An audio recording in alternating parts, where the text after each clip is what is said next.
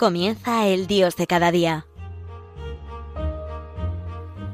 Desde la Archidiócesis de Zaragoza con el Padre José Antonio Calvo.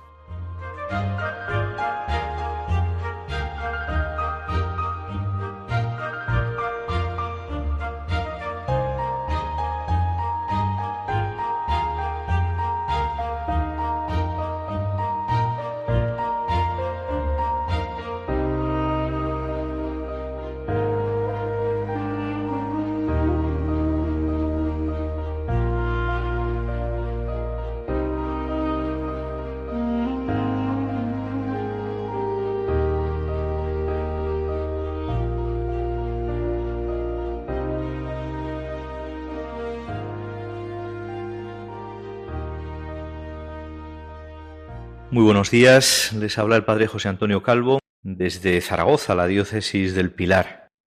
Hoy es día de fiesta en nuestra archidiócesis de Zaragoza porque celebramos la memoria de nuestros primeros mártires, Santa Engracia y sus compañeros.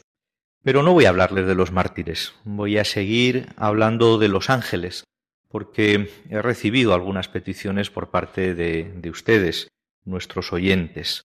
Y voy a hacerlo a través de el testimonio de dos santos importantes en la vida de la Iglesia, San Beda el Venerable por un lado y Santa Hildegarda por otro.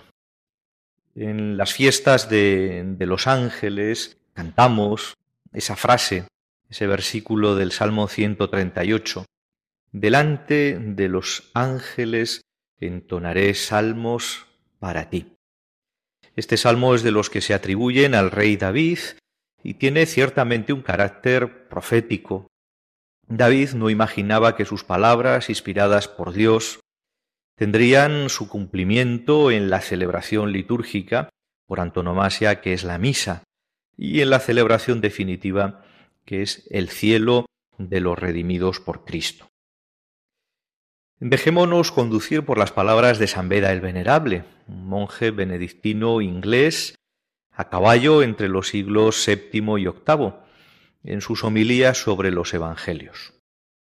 Él afirma que no se nos oculta que los ángeles asisten a menudo a los elegidos con su presencia invisible, bien para defenderles de las insidias del astuto enemigo, bien para inspirarles un mayor deseo de la gloria celestial.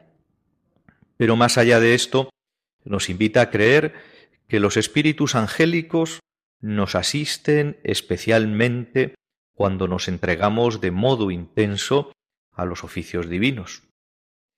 Él se dirigía a los monjes, pero eh, la doctrina de un santo es doctrina eh, para toda la Iglesia, también para nosotros aunque seguro que nos están escuchando monjas de clausura, monjas contemplativas, no sé si algún monje.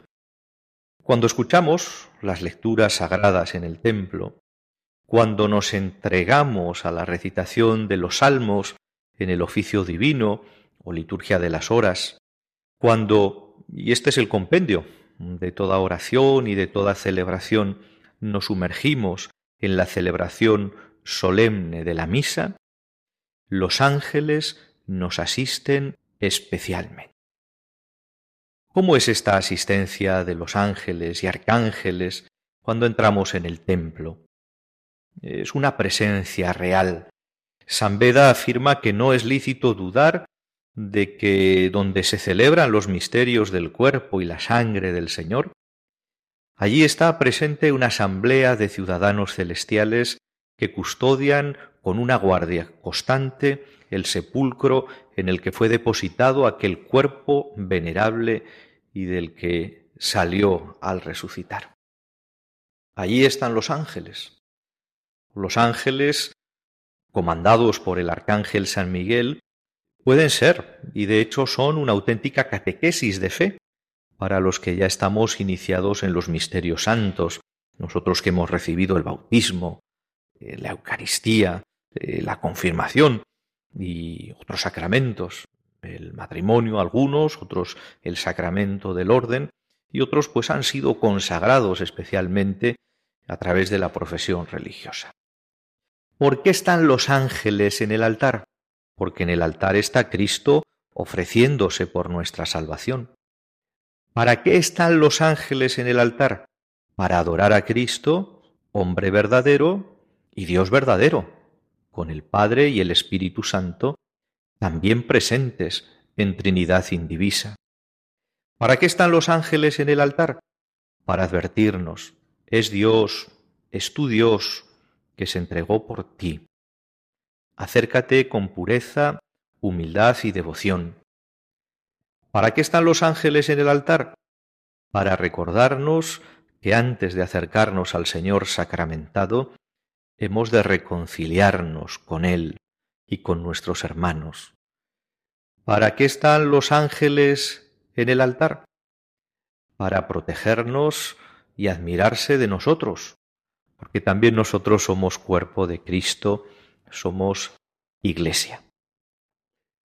Es bueno, enseña San Beda, el venerable, que cuando entramos en la iglesia para cumplir los deberes de alabar a Dios o celebrar las ceremonias de la misa, siempre cumplamos esos oficios celestiales conscientes de la presencia de los ángeles con respeto y con la consecuente veneración. Fíjense, que cumplamos esos oficios celestiales. También nosotros somos del cielo de los ángeles porque somos del cielo de Dios. Desde luego que con San Beda les exhorto a no perder esta veneración a los ángeles, porque unidas nuestras voces a las suyas, se consuma el sacramento de nuestra fe. Cristo entregándose al Padre, Cristo dándose a nosotros sus hermanos. Hasta aquí el, el, testimonio de San Beda el Venerable y el comentario que he realizado. Ahora vamos con el testimonio de Santa Hildegarda. Y tomo como base una frase del prefacio de los ángeles que me llama soberanamente la atención porque la realidad es así y porque está expresada con una belleza refinada. Siendo ellos dignísimos de todo honor, tú eres inmenso y has de ser reconocido sobre todas las cosas. Es verdad, los ángeles y los arcángeles son dignos de todo amor, pero por encima de los ángeles y de los arcángeles está Dios nuestro Padre y Creador de todas las cosas, como afirmamos en el credo, de todo lo visible y lo invisible. Los ángeles los arcángeles y como príncipe de la milicia celestial San Miguel son dignísimos de todo honor, pero Dios es más inmenso. Al reconocer a los ángeles, reconocemos su grandeza y su gloria, pero no nos quedamos en ellos, porque más grande, inmenso es nuestro Dios.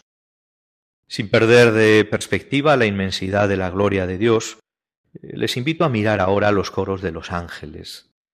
Santa Hildegarda de Bingen, doctora de la Iglesia, que vive en el siglo XII, ofrece en su obra Schi Vías, traducido Conoce los caminos, los rasgos de los arcángeles y su significado.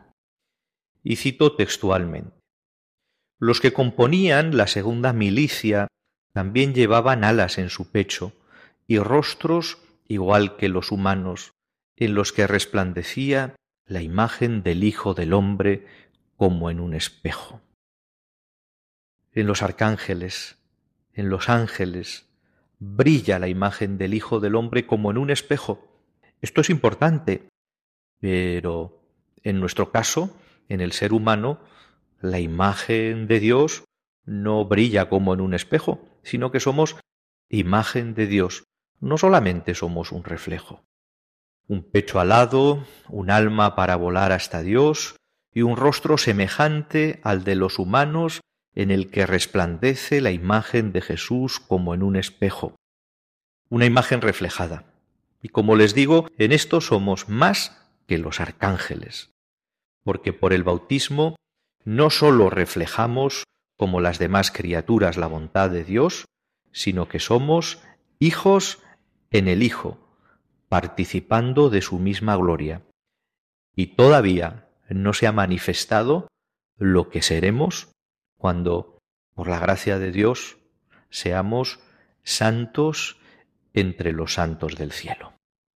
Es impresionante cómo estos santos de época medieval tienen una teología tan clara en sus escritos y además una teología tan sugerente a través de, de signos, de símbolos, de vestigios, nos van explicando la doctrina de la Iglesia, esa doctrina contenida en la Sagrada Escritura y en la tradición de la Iglesia y explicitada constantemente a través de ese ministerio de el magisterio de la Iglesia que desarrollan el Papa y los obispos. Pero si les parece, vamos a hacer una breve interrupción para luego proseguir con el testimonio de esta santa doctora de la Iglesia, Santa Hildegarda de Bingen, sobre los ángeles y los arcángeles.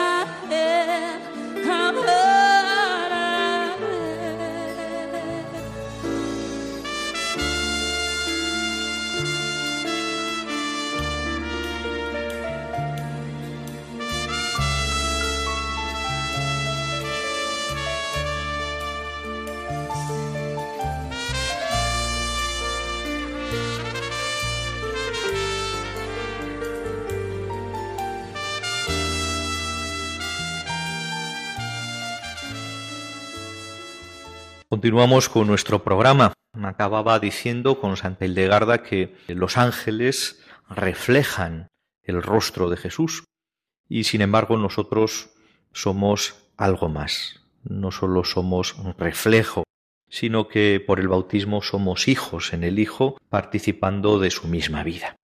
Continúo citando a Santa Hildegarda. Dice así, Los arcángeles atienden a la voluntad del Señor en los deseos de su entendimiento, manifiestan en sí mismos la belleza de la razón y así glorifican diáfanamente la palabra de Dios, porque conociendo los secretos designios del Señor, muchas veces han anunciado con sus signos los misterios de la encarnación del Hijo de Dios. Fin de la cita. Claridad para ver y entender, claridad para escuchar y anunciar, presentes en la presencia de Dios. Aquí está la grandeza de los arcángeles, al menos aquella de la que nosotros podemos dar cuenta por la revelación contenida en las escrituras santas acerca de este coro de criaturas angélicas. Mensajero de Dios, Gabriel, medicina de Dios, Rafael, gloria de Dios, Miguel. Si estos arcángeles cumplen estas misiones que se les apropian, es porque en su rostro reflejan, como ya ha afirmado Santa Hildegarda, el rostro de Jesús. Evangelio, redención, glorificación, buena noticia, muerte y resurrección, ascensión a los cielos. Continúa diciendo Santa Hildegarda en su escrito, pero ni en estos ni en aquellos pudiste discernir más rasgos, pues en los ángeles y en los arcángeles hay muchos secretos misterios que el entendimiento humano abrumado por un cuerpo mortal no puede captar. Fin de la cita. La incomprensibilidad de estos secretos misterios es causada por la inmortalidad de estos espíritus puros, que han sido testigos y conservan en su memoria, como en un presente, toda la historia de la salvación. Nosotros, hasta que nos veamos libres de este cuerpo terreno, no podremos alcanzarlos. Eso sí, cuando veamos a Dios tal cual es, cara a cara, descubriremos que las jerarquías angélicas glorifican a Dios, más que nada, por el prodigio de la encarnación, el Verbo hecho hombre que habitó entre nosotros. La encarnación, esta obra prodigiosa del amor de Dios Padre en Jesucristo, tomar carne en el seno virginal de una mujer, de la bienaventurada Virgen María, esto es objeto de admiración de los santos ángeles. No voy a decir de envidia, ¿eh? pero sí de admiración y de adoración. Continúa diciendo Santa Hildegarda, estas dos milicias, la de los ángeles y la de los arcángeles, rodeaban a otras cinco, a modo de corona. El cuerpo y el alma humanos abarcan con su virtuosa pujanza los cinco sentidos y lavados por las cinco heridas de mi Hijo, han de guiarlos en la rectitud de los mandamientos interiores. Así concluye la visión de Santa Hildegarda sobre los arcángeles, presentando la misión que Dios Padre ha dado a las virtudes, las potestades, los principados, las dominaciones, los tronos, y dentro de estos los querubines y los serafines. Nos podemos hacer la pregunta, ¿para qué los ángeles y los arcángeles? Para que los redimidos por la sangre de Cristo, para que nosotros podamos ser guiados por el camino del cielo en el cumplimiento de los mandamientos. Además, y aquí enlazo el pensamiento de Santa Hildegarda de Bingen con el de San Beda el Venerable, del que hablábamos hace unos minutos, todas estas milicias, continúa diciendo esta santa doctora de la Iglesia, celebran, como oyes, con toda clase de músicas y prodigiosas voces las maravillas que el Señor obra en las almas bienaventuradas, por lo que le glorifican al Señor con magnificencia. Efectivamente, nuevamente los ángeles son para nosotros modelo de alabanza litúrgica, modelo de, alabanza con toda nuestra vida de la gloria del Señor. Concluye la visión de Santa Hildegarda con una invitación que hago mía, que quien tenga pues la ciencia del Espíritu Santo y las, de las alas de la fe, no pase indiferente por esta exhortación mía, sino que la goce celebrándola en el alma y así la reciba. Amén. Qué final más bello, qué final más bello. No pasar indiferentes. Tenemos que pedir, por supuesto, los dones del Espíritu Santo y en concreto el don de ciencia.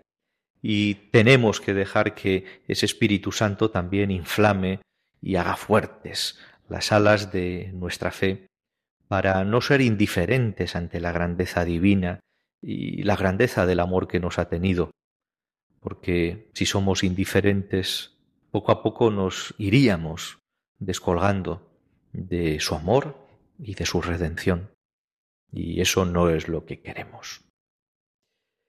Me gustaría terminar esta serie de dos programas con, con una invocación con una invocación a los santos arcángeles y concretamente al arcángel Miguel. Si recordamos que hace eh, un tiempo el Papa Francisco nos exhortaba a rezar continuamente la oración eh, al arcángel Miguel para que proteja a la Iglesia. Pues es verdad. Y después de haber asistido al martirio de unos hermanos nuestros en Niza y en tantos otros sitios, iglesia perseguida, es necesario que nuestras almas sean protegidas por este arcángel que grita, ¿quién como Dios? Miguel, muéstrate. Miguel, defiéndenos. Miguel, intercede por nosotros. Miguel, guíanos. Estas peticiones que suenan como a conjuro son más bien la súplica que como sacerdote de Cristo en medio de la Iglesia elevo en este tiempo de prueba, casi apocalíptica, con la autoridad que nos da el crisma en las manos, en la frente y en la, valga la redundancia, crisma. Muéstrate, Miguel, no permitas que te olvidemos, que nadie te dé por supuesto, que no te arrinconemos ni a ti, ni al resto de los arcángeles, ni a los ángeles, que te tengamos presente en nuestra misa, al pie de ese altar que defiendes, que no te despreciemos, al contrario, que nos fiemos de ti y te pongamos en todos nuestros trabajos, en todas nuestras faenas. Defiéndenos porque estamos en un momento delicado, la guerra de todos los siglos contra Dios y contra su Mesías, contra su pueblo que es la Iglesia. Defiéndenos de nosotros mismos y de los de fuera, porque no tenemos fe suficiente para combatir a los enemigos de la fe. Nuestro estado, Miguel, es de carencia. Necesitamos confirmación, porque la infirmación, la enfermedad, es el estado habitual de muchos de estos rescatados, olvidadizos, bautizados, que se han olvidado y son poco amantes de quien se ha dado por nuestra salvación. Miguel, Arcángel Miguel, intercede por nosotros, no tenemos otra fuerza que la oración. Ruega para que sepamos rogar. Ruega para que no nos cansemos. Ruega para que seamos buenos penitentes. Haznos ver a Jesús en la Sagrada Eucaristía. Ruega para que seamos capaces de adorar conjuntamente la humanidad y la divinidad del Señor, capaces de recibir el pan de la Eucaristía, este alimento que es prenda de vida eterna. Guíanos, Miguel, guíanos, tú sabes el camino. No hay otro camino que el servicio de Dios. Servian, te serviré. Es duro el camino del servicio, pero tú puedes y debes guiarnos. Puedes y debes, es tu misión. Y que cuando presentes nuestra alma ante el trono de la gracia, tenga peso, no el del pecado, sino el de las virtudes y el heroísmo, el del amor entregado. Mirando al pilar, con todos ustedes, digo, Virgen María, bienaventurada Madre de Dios, recuérdale a Miguel, porque tú eres su reina, que el combate por estos hijos tuyos no ha acabado. Que sea Miguel, una vez más y siempre, nuestro protector que luche con nosotros y por nosotros. Que así sea. Y les dejo, volveremos a encontrarnos dentro de cuatro semanas. Por supuesto, si Dios quiere. Ánimo a todos los que formamos parte de esta comunidad de Radio María, la radio de la Virgen, y que cada vez seamos más y mejores. Buenos días.